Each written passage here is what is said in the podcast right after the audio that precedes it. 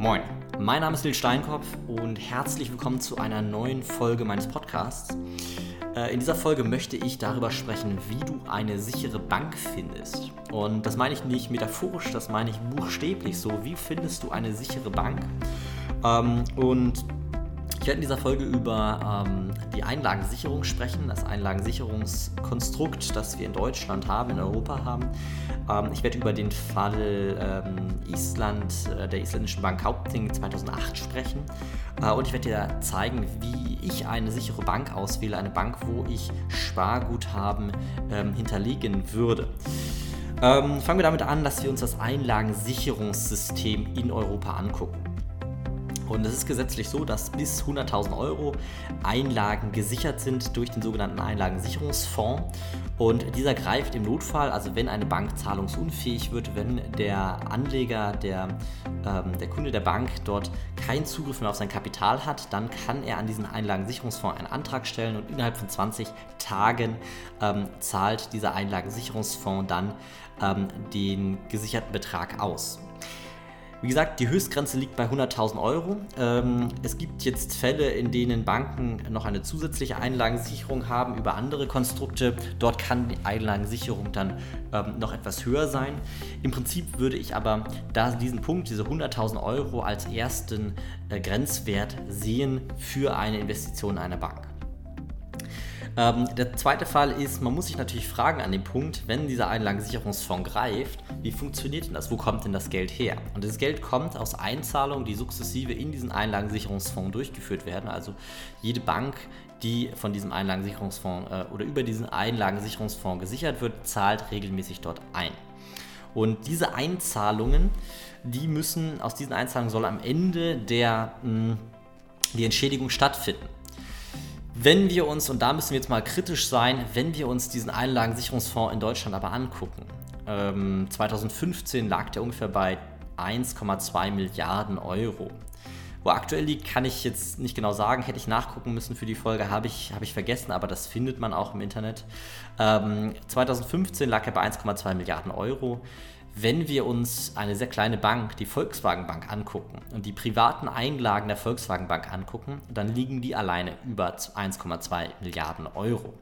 Das heißt, diese Einlagensicherung wäre schon bei einer Pleite einer relativ kleinen Bank komplett leer gesaugt, ähm, nämlich der kleinen Bank wie der Volkswagen Bank. Was wäre denn jetzt, wenn eine der größeren Banken, zum Beispiel die Commerzbank oder Deutsche Bank, ähm, in, in dem hypothetischen Fall ähm, pleite gehen würden? Ähm, dann wäre dieser Einlagensicherungsfonds oder mehrere Banken gleichzeitig, dann wäre dieser Einlagensicherungsfonds relativ schnell überfordert. Was passiert dann?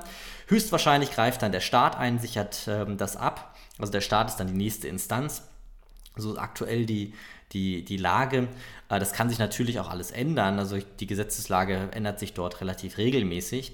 Ähm, aber dann würde der Staat im Prinzip das, das nachfinanzieren. Das heißt, bis 100.000 Euro kann man erstmal davon ausgehen, dass diese Einzahlung relativ sicher ist.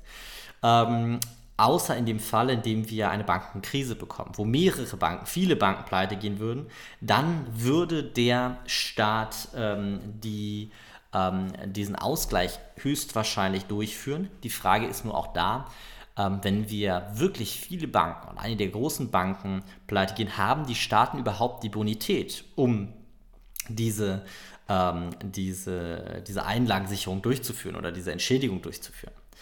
Und ähm, was man verstehen muss, ist, dass es keinen gemeinsamen EU-Topf gibt, sondern einen länderspezifischen Topf. Und dieser länderspezifische Topf, ähm, auch wenn 2018 Olaf Scholz, Scholz äh, dort ähm, ähm, mehrfach den Gedanken geteilt hat, dass er diesen, diesen länderspezifischen Topf abschaffen will und europaweiten schaffen möchte, ähm, was bedeuten würde, dass ähm, Deutschland für die Risiken von anderen Ländern, für die Einlagen anderer Länder haftet. Ähm, was ich überhaupt nicht nachvollziehen kann. Ähm, aktuell ist es noch so, dass es keinen gemeinsamen EU-Topf gibt. Und das ist auch der Stand, an dem du dich orientieren solltest. Es ist also so, dass jedes Land seinen eigenen Einlagensicherungsfonds hat, der für die Banken innerhalb dieses Landes gilt. So, wofür gilt das Ganze überhaupt? Ist zum Beispiel mein Depot betroffen? Nein, mein Depot ist Sondervermögen und ist in dem Fall nicht betroffen. Das gilt für Tagesgeld, Festgeld, Girokonto, Sparguthaben, Sparbriefe.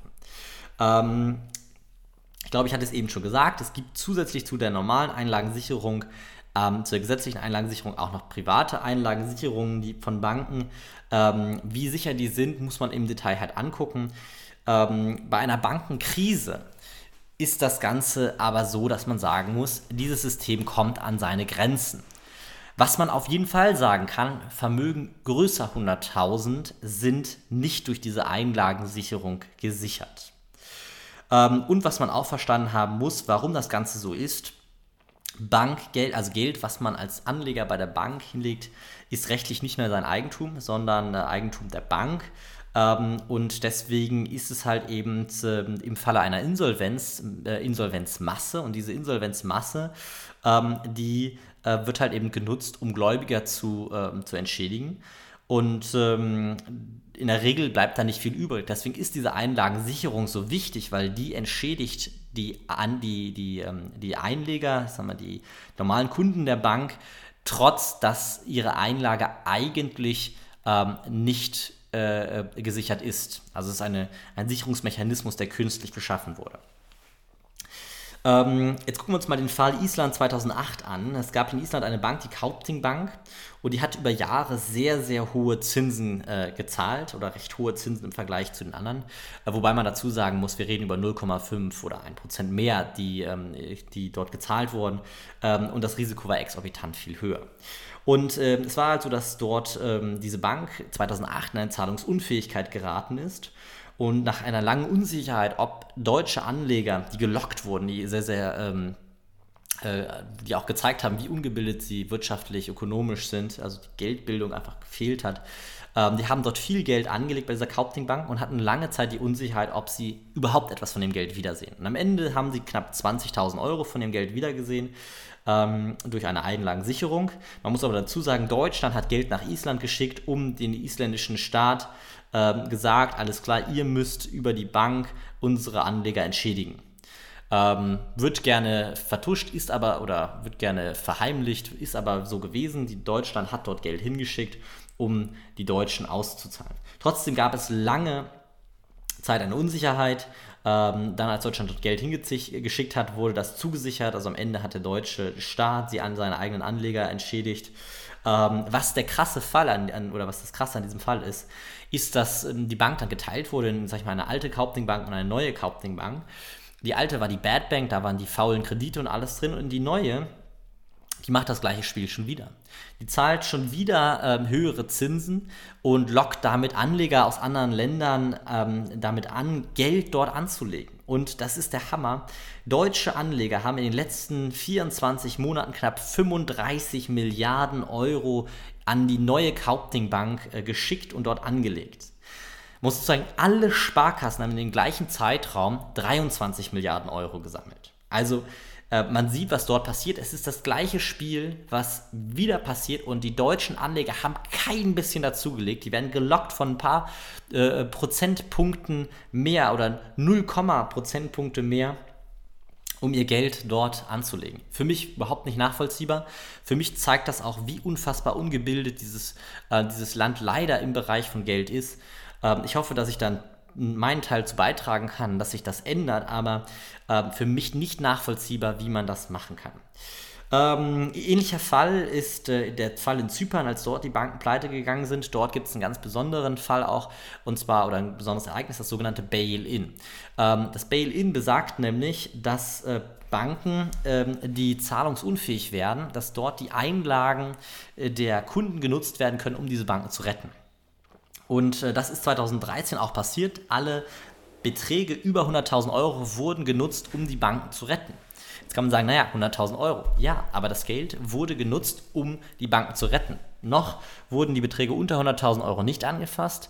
Ähm, in Deutschland ist es so, dass über das Sanierungs- und Abwicklungsgesetz genau das Gleiche möglich ist. Es gibt aber andere äh, Richtlinien und Regelungen, dass das erstmal unwahrscheinlich scheint. Aber theoretisch ist es im Sanierungs- und Abwicklungsgesetz so ähm, ähm, abgebildet, dass eben Beträge, Einlagen von Kunden über 100.000 Euro zur Rettung der Bank genutzt werden können.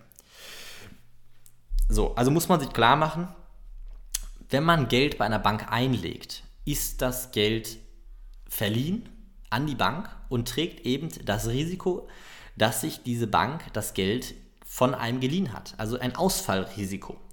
Und dieses Ausfallrisiko, das muss man, ähm, muss man verstanden haben und man muss verstanden haben, dass der Einlagensicherungsfonds dieses Ausfallrisiko nur bis zu einem bestimmten Betrag absichert. Und diese Absicherung findet über zwei Instanzen statt.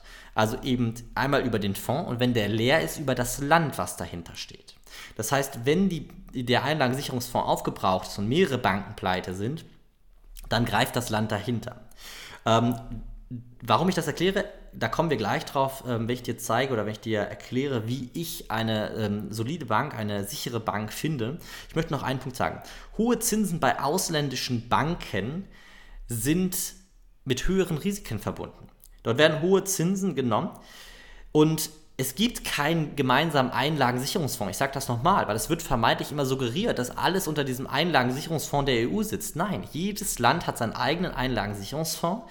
Und wenn, ich sage jetzt mal, man Geld nach Lettland schickt und Lettland pleite geht, äh, zumindest die Bank in Lettland pleite geht und der lettische Staat nicht in der Lage ist, diese, ähm, die, Ein die Einlagensicherung zu gewährleisten, dann hat man ein Problem. Das heißt, die Bonität des einzelnen, äh, einzelnen Landes spielt eine ganz entscheidende Rolle. Das Geld innerhalb der ähm, Europäischen Union ins Ausland zu schicken, hat erhöhte Risiken. Und vor allem, worüber reden wir? Wir reden über 0, Prozentpunkte.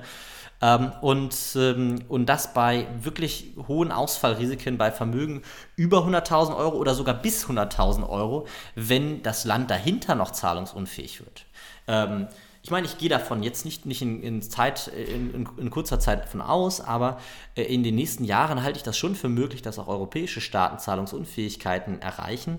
Ähm, wahrscheinlich greift wieder die Politik ein. Das Ganze wird über eine EZB-Politik, über eine Finanzierung äh, sozialisiert, aber am Ende des Tages gibt es trotzdem viel Unsicherheit und viel Probleme, die man vermeiden kann.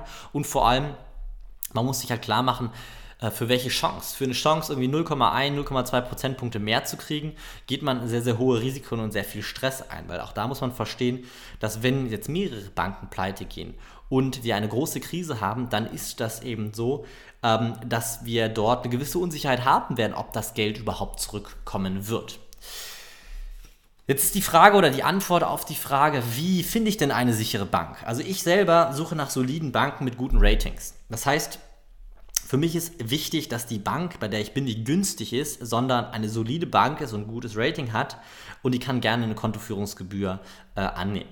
Es gibt auch Banken, die ein gutes Rating haben, günstig und keine Kontoführungsgebühren haben, aber das ist auch nicht relevant. Auch die Zinsen müssen nicht besonders hoch dort sein, weil ich sowieso so drauf bin, dass ich sage, ich habe dort nur die, die, das Geld zum, ähm, äh, das liquide, die liquiden Mittel fürs tägliche Leben plus Notgroschen ähm, und mein restliches Vermögen lege ich an den Kapitalmärkten an.